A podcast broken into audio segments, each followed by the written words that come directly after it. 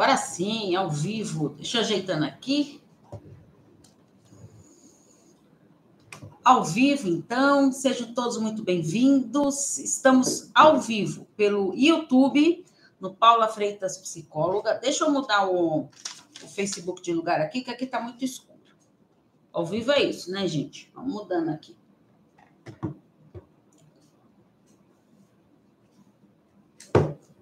Ah. Acho que agora melhorou. Então, estamos ao vivo no YouTube, no Paula Freitas Psicóloga, no Facebook, na Relacionamento Psicologia e no Instagram, no Relacionamento Abusivo PC. Como eu vou falar de relações abusivas,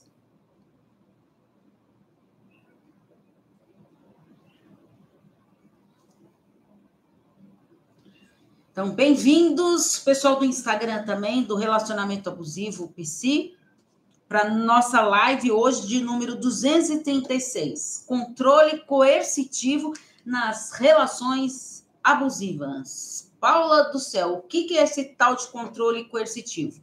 Vou explicar para vocês direitinho, vou falar um pouco das relações abusivas, tudo, e quem tiver dúvida vai me perguntando aí que eu vou respondendo ao vivo aqui para vocês, combinado? É, quem quiser ver meu conteúdo, meus podcasts, uh, na, tá no Spotify e nas outras plataformas com relacionamentos psicologia, é só acessar. E outra coisa, quem quiser os meus textos, tudo, além das redes sociais, eu tenho um grupo no WhatsApp. O link está na, na bio, no Instagram, e também está na descrição do YouTube. Tá? Então é só ir lá para participar. O grupo é aberto segunda e quarta-feira, que aí para troca das pessoas. E lá tem conteúdo diário para vocês, certo? Então, sejam todos muito bem-vindos. Então, vamos para a nossa live do 236. Antes de falar desse controle coercitivo, de explicar o que, que é esse termo, de onde surgiu isso, como que está sendo usado isso agora, eu queria falar um pouquinho da carência afetiva que me perguntaram, né? É, que muitas pessoas sofrem por carência afetiva e acabam se envolvendo cada vez mais em relações abusivas devido a essa carência. Por quê? Eu vou aceitando, me vivendo daquelas migalhinhas lá para não poder ficar sozinha. Então, eu não consigo ficar sozinha, então eu me sujeito a esse tipo de relações, tá? É, e aí, o que eu faço? Eu vou contando historinhas para mim mesma, para poder me convencer de que estar com aquela pessoa é legal, de que eu preciso daquela pessoa para eu ser feliz, tá? É, a gente não precisa do outro para ser feliz, a gente precisa da gente mesmo para ser feliz. Quando eu estou feliz comigo, é ficar muito mais fácil eu ser feliz com o outro. Quando eu estou infeliz comigo, eu não me amo, nada, fica muito difícil eu ser feliz por estar com alguém, tá? Porque aquela pessoa ali, ela não tem o poder de completar a gente né? É, essa história da metade da laranja, a tampa na panela, é lindo e maravilhoso somente nas novelas, nas, nos filmes, nas séries, mas o que a gente precisa mesmo é dessa troca, né? De, de alguém que complemente a gente, não completar, tá? É, quando eu trago essa palavra completar, é porque eu sou metade, eu, não sou uma pessoa inteira, então eu preciso de alguém para me completar. Então, vamos pensar na, na, história da laranja lá. Então, eu sou metade de uma laranja, a outra pessoa é metade, aí juntos nós vamos nos completar. Só que aí, juntando isso aí, eu formei o quê? Uma laranja, eu formei uma pessoa só, né? Então, fica meio incoerente aí, vocês concordam? Então, é, complementar é. Vamos pensar na laranja de novo. São duas laranjas ali inteiras. E aí, juntas, uma vai completar a outra. E aí pode dar um bom suco maravilhoso, porque uma está complementando a outra. Tá? Eu não preciso do outro. Tá? Eu quero estar com, o outro. É, isso vem muito do sentimento de posse. A gente estar com alguém por escolha e não por uma necessidade. Então, se você está com alguém por uma necessidade, investigue aí. Por que tem, eu tenho a necessidade de essa pessoa? O que está acontecendo comigo? Para eu ter essa necessidade de estar com alguém. E por que não é a minha escolha de estar com alguém? Então, um ponto importante para a gente olhar. E por que, que essa carência afetiva ela vai ficando cada vez mais evidente? Por quê? É, quando a gente foca só no amor, a gente esquece de tudo aquilo que está por trás daquela logística do amor, né? É, do relacionamento amoroso. Que, que nem eu falei para vocês, só o amor ele não sustenta um relacionamento. Já falei isso em várias lives, né? É, precisa de respeito, de reciprocidade, de reconhecimento, que são os três R's lá que eu falo sempre para vocês.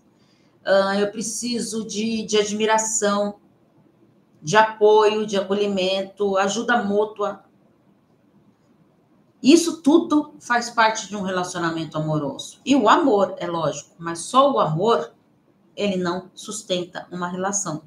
E aí, quando eu acredito que, que eu, ah, eu amo a pessoa, tudo, a pessoa me ama, tudo, que só isso basta, eu vou dando margem para essa carência afetiva, e aí sim pode até é, se tornar uma dependência emocional. Porque em nome do amor, quando eu penso só nessa questão do amor, eu aceito ser maltratado, ser desqualificado. Por quê? Eu abro espaço para essa lacuna que está aberta dentro de mim para acontecer esses movimentos de alguém vir ali e me desprezar, me desvalorizar, me maltratar, me desqualificar, porque eu dei margem ali para essa pessoa tá? É, então, o amor, ele muitas vezes ele acaba se tornando uma desculpa para que a gente não tome uma decisão. Ah, como assim, Paulo? O que você quis dizer com isso? Às vezes eu não quero me separar da pessoa. Ah, como que eu vou me separar daquela pessoa? Porque eu amo aquela pessoa. Mas só o amor ele não sustenta o relacionamento. Preciso de mais para manter o meu relacionamento. Não é só o amor. Entende? Como é fundamental a gente estar tá ciente disso, né? Porque aí eu não consigo nem tomar decisões, desde a pequena até uma grande, como no caso de uma separação, por exemplo. Escolhas. Que escolhas que você fez hoje? Importantes. Ah, nenhuma importante? Então, tá. Então, tá bom, não fez uma escolha importante. Mas o que, que você decidiu hoje? Que escolhas você foi fazendo? Das mais simples possíveis. Vai pensando. Todos os dias nós estamos fazendo escolhas. Todos os dias. É que às vezes a gente faz escolhas no automático e nem se dá conta disso. Mas nós estamos fazendo escolhas. Tá? E aí eu tenho que assumir, tenho que ter essa autorresponsabilidade de sim. Eu sou responsável pelas minhas escolhas. É, e o fato de ter pouco a oferecer para o outro, né? Ah, eu fico até. Eu escrevi até um texto essa semana sobre isso, né? Porque eu fico meio chateada quando eu escuto de pessoas falando isso para mim. Ah, eu tenho pouco para oferecer para o outro. Primeiro, quando você está pensando de ter pouco para oferecer para o outro, você já esqueceu de pensar em oferecer algo para você há muito tempo. Isso é muito triste. Muito triste mesmo. Porque aí eu, é muito mais fácil de eu cair na, nas armadilhas das relações abusivas. E por que, que isso vai acontecendo, então? Porque eu vou alimentando uma crença limitante de que só o amor sustenta tudo. Porque eu idealizei demais um amor, aquele amor romântico idealizado que foge da realidade.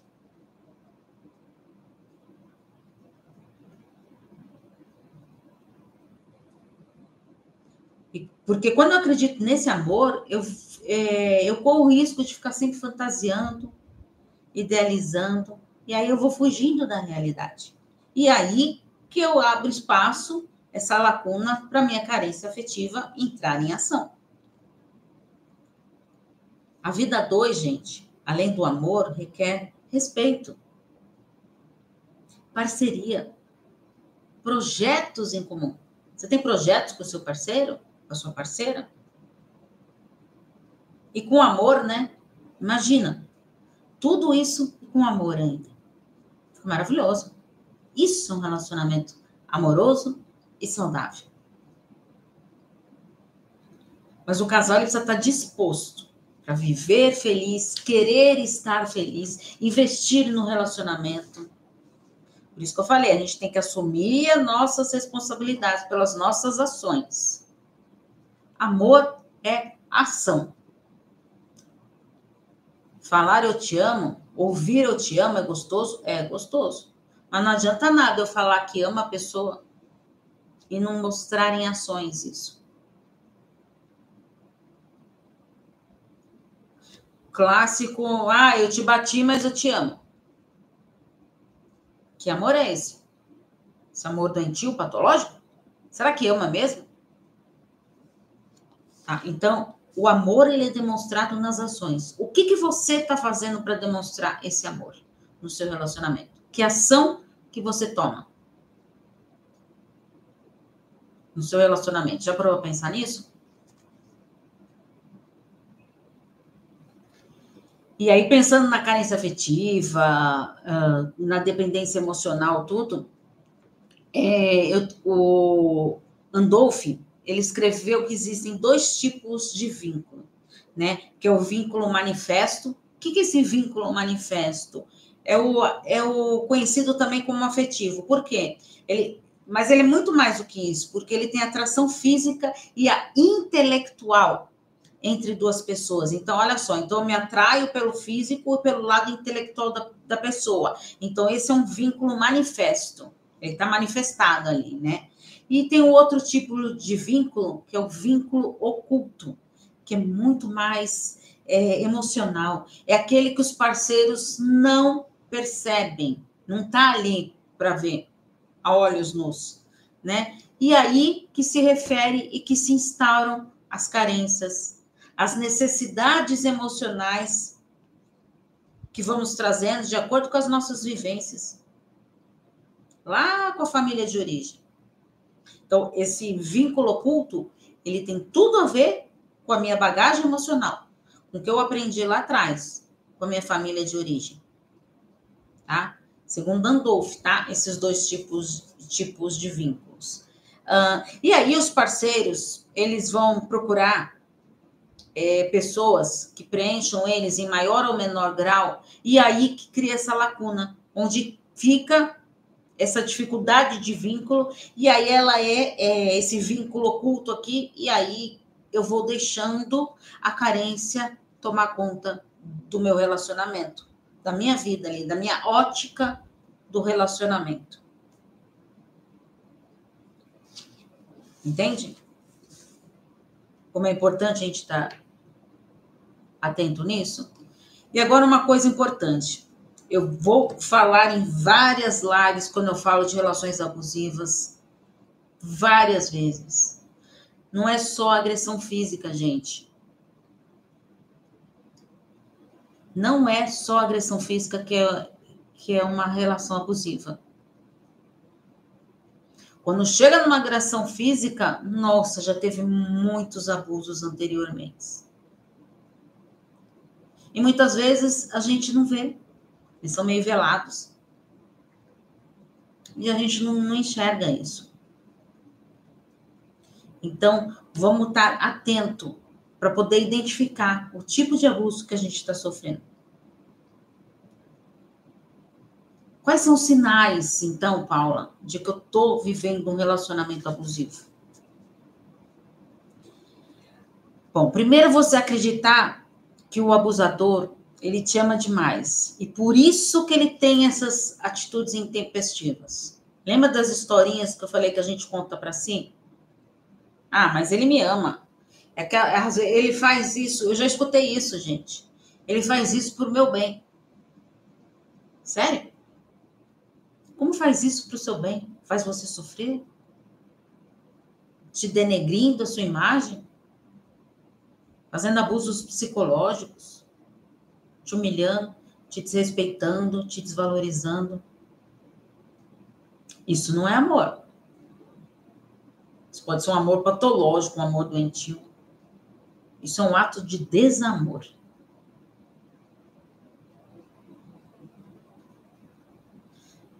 Não é porque eu tô tive um dia do cão que eu vou sair.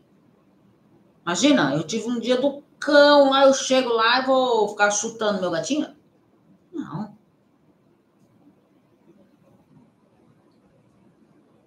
O outro não tem nada a ver com, com o que eu estou passando. Tá com problema no, no seu trabalho? Tente resolver. Ah, Paula, é, mas é, eu não sei como falar. Converse então com seu parceiro, com a sua parceira. Fale o que está acontecendo no seu trabalho. Você tem um hábito de contar como foi seu dia? Ou você. Olha só a pergunta que eu fiz. Você tem um hábito de contar como foi seu dia no trabalho? Ou em casa?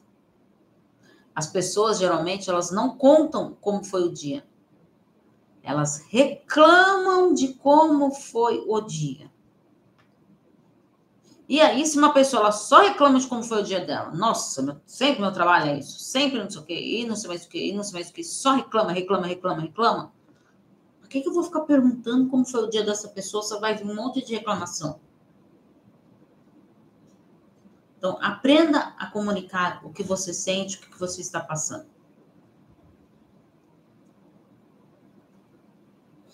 Outro, outro sinal super importante: querer que você mude o seu parceiro, o seu jeito de ser, de pensar, de agir, para ambos os lados. Eu não tenho poder de mudar o outro, o outro não tem poder de me mudar. Agora pare e pensa. De acordo com as atitudes que o seu parceiro está tendo, você está mudando para agradá-lo? Ah, Paula, eu mudei sim. Antes eu fazia tantas coisas e agora eu não faço mais. Ele não vai gostar. Então, pensa aí. Percebem? A gente não tem poder de mudar o outro. Isso a gente não tem. Mas como eu sempre falo para vocês, eu não posso mudar o outro que está ali comigo, mas eu posso mudar as minhas atitudes. Se eu aprender a me posicionar, estabelecendo os meus limites, falando do que eu gosto, que eu não gosto, mostrando, mostrando meu amor com ações, eu posso mudar o sistema que está em volta de mim. Eu não mudei o outro, eu mudei a mim mesma que refletiu no sistema. Percebe? Como é importante a gente estar atento nisso? Então, não consigo mudar o outro, mas eu consigo mudar a mim mesma. E isso reflete na mudança do outro. Perdoar seu comportamento explosivo, acreditando que é somente uma fase. Quantas historinhas você já contou para si? Falando, ah, ele tá nervoso. Ah, ele é meio explosivo assim mesmo também. Você não sabe como que é o chefe dele. sabe o dia infernal. Você não sabe quantos problemas que ele tem não sabe a dívida que ele tem para pagar. E aí ele fica assim mesmo, nervoso, estressado. Olha o que você está fazendo, contando essas historinhas. Para quê? Para se iludir? Até quando você vai perdoar o imperdoável? Até quando você vai passar pano para essas suas historinhas que você conta? desses comportamentos agressivos, dessas agressões, desses xingamentos. Falar que você não presta para nada. Já ouviu isso? Se você já ouviu, reflita. Outro ponto super importante é o confundir controle com cuidado e preocupação. Isso eu sempre bato nessa tecla. Controle. Como que eu vou controlar a vida do outro? Primeiro que é um falso engano isso. Um falso controle. Por quê? Um grande engano que eu tenho de poder controlar o outro.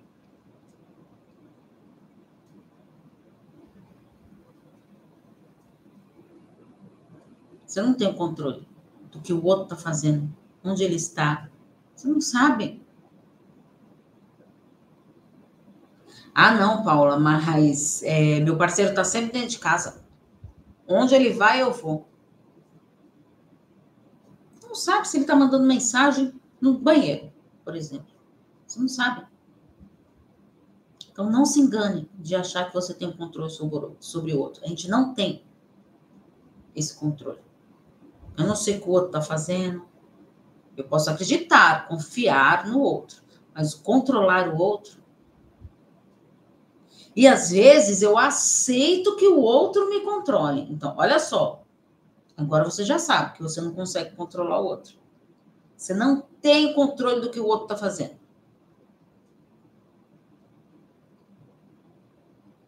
Quando você se conscientizar disso, fica mais leve. Ah, não, Paula, eu vou sofrer muito mais. Não, você vai entender se você ficar ali stalkeando o tempo inteiro, não vai resolver para nada. Não vai te trazer essa paz. Sabe o que vai trazer essa paz? Você olhar para dentro de si. Trabalhar a sua autoestima. Lidar com essa carência, com essa dependência emocional ter autorresponsabilidade pelas suas ações, investir em si, parar de se auto-sabotar. Que o fato de ficar stalkeando o outro, o que o outro está fazendo, o que, não está, isso é um mecanismo que você está fazendo para se boicotar. Eu quero sofrer hoje. Você não merece sofrer por isso. Não, não merece.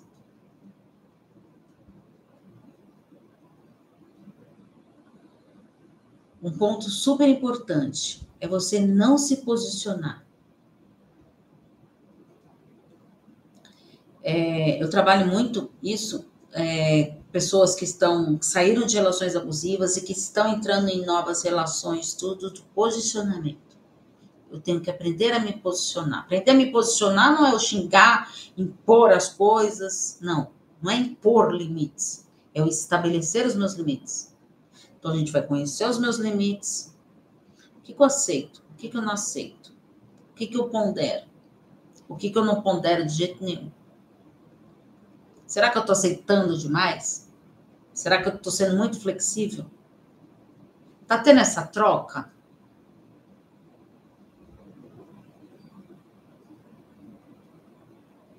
E aí sim, você aprendendo a se posicionando falando de uma maneira assertiva, de uma maneira produtiva, se posicionando para não aceitar. Você está com uma blusa hoje decotada. Ah, é? Tá decotado? Hum, bonita essa blusa, né? Eu gosto dela. Vamos sair? Estou pronta. Você viu que às vezes um posicionamento sem ser agressivo? Eu estou pronta para sair. Eu não vou mudar de roupa, porque você acha que está decotado. É aprender a se posicionar. Desde o início do relacionamento. Ah, Paula, mas agora eu já estou com essa pessoa, tudo, e não estou no início do relacionamento. Aprenda. Vai aprendendo. Tem como mudar? Lembra do que eu falei? Quando a gente vai mudando, o outro vai mudando também? É, peraí. Se antes ela trocava de roupa, agora ela não tá mais trocando. E aí, cuidado também, né? Porque aí, às vezes, você começa a criar falsas é, fantasias na cabeça do, da outra pessoa lá, de que, ah, será que tá tendo outro? Será que tá não sei o que, não sei o que. Cuidado. Preserve-se, cuide-se, saiba se posicionar. Não está feliz na sua relação hoje? Eu não sou daquelas que, ah, não está feliz, cai fora. Tenta. Tentou já? Mais do que uma vez. Não funcionou. Então agora, olha, ó, é hora de você olhar para você. Então fique atento em qualquer sinal. E aí vamos lá para o tal do controle coercitivo. É, essa disciplina entrou no, no, no currículo escolar no Reino Unido. Olha só que importante, controle coercitivo é, para conscientização das formas de abuso. Olha que importante isso, né? É o que, que é esse controle coercitivo? É o acúmulo de comportamentos, ameaças, palavras, gestos, olha só, que humilham, que isolam e que controlam a vítima. Tudo isso que eu falei. Isso é o controle coercitivo. Diante do abuso emocional, a vítima ela vai perdendo a sua autoconfiança, segurança e autonomia. Isso é o controle coercitivo. Ai, Paula, mas não entendi direito. Dá para conseguir identificar? Calma que eu vou explicar. Então, olha só, estudando sobre esses temas, os alunos vão acontecendo o quê? Ah, tá, estou estudando agora sobre controle coercitivo na, na minha escola. Os alunos vão aprendendo a identificar os vários tipos de abuso. O que é um abuso financeiro? O que é um abuso emocional? O que é um abuso psicológico, moral, físico? Ele vai aprendendo esses abusos. E aí, se eu vou aprendendo, já lá na escola, o que é isso? É muito mais fácil eu conseguir identificar. Né? Na adolescência, olha que importante isso, gente. Olha que mega avanço isso, né? É, e essa iniciativa é fundamental para que a gente entenda o que é o relacionamento abusivo, como ele pode acontecer. Lembra que eu falei que não é só agressão física?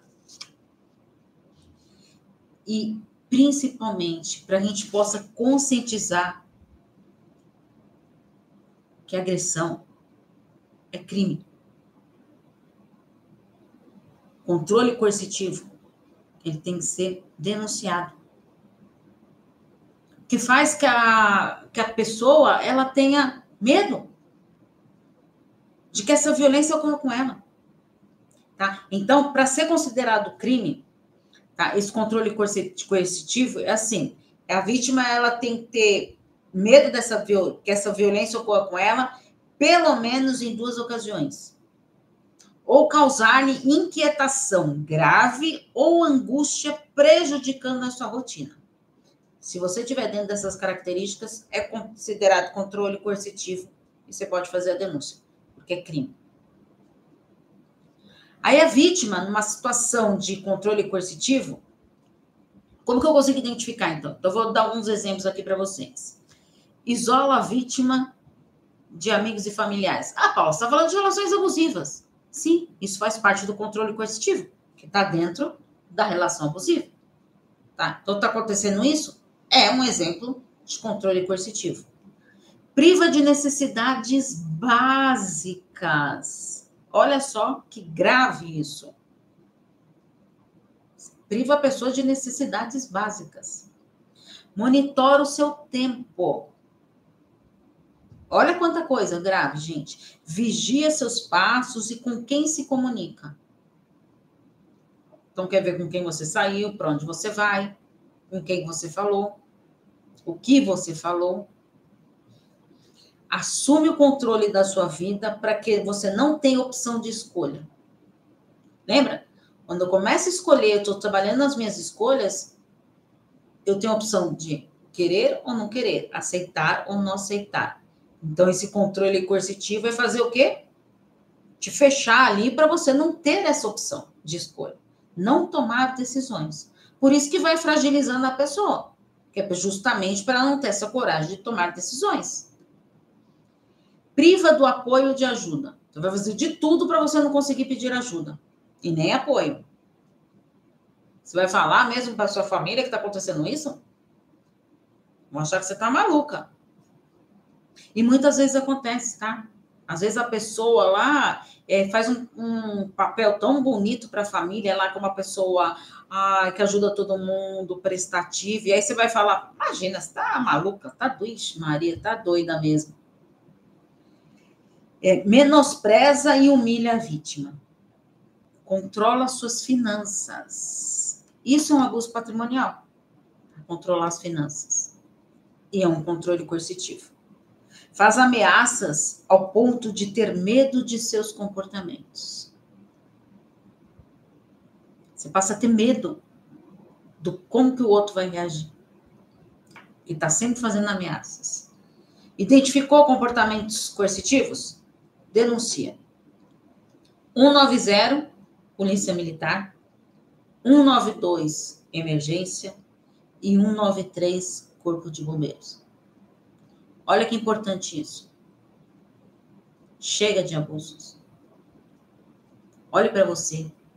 Se ama, se valoriza, se cuide-se, preserve-se. Que você merece. Em primeiro lugar, se amar e se valorizar. Tá, tá passando por toda essa situação aqui, tá difícil de, de conseguir sair disso. Eu estou à disposição para os atendimentos, tá? Envia mensagem para mim, o inbox, no WhatsApp, tem no. Na bio tem meu WhatsApp, no, na descrição tem meu WhatsApp. Aí eu estou à disposição para vocês, para maiores informações, tá bom?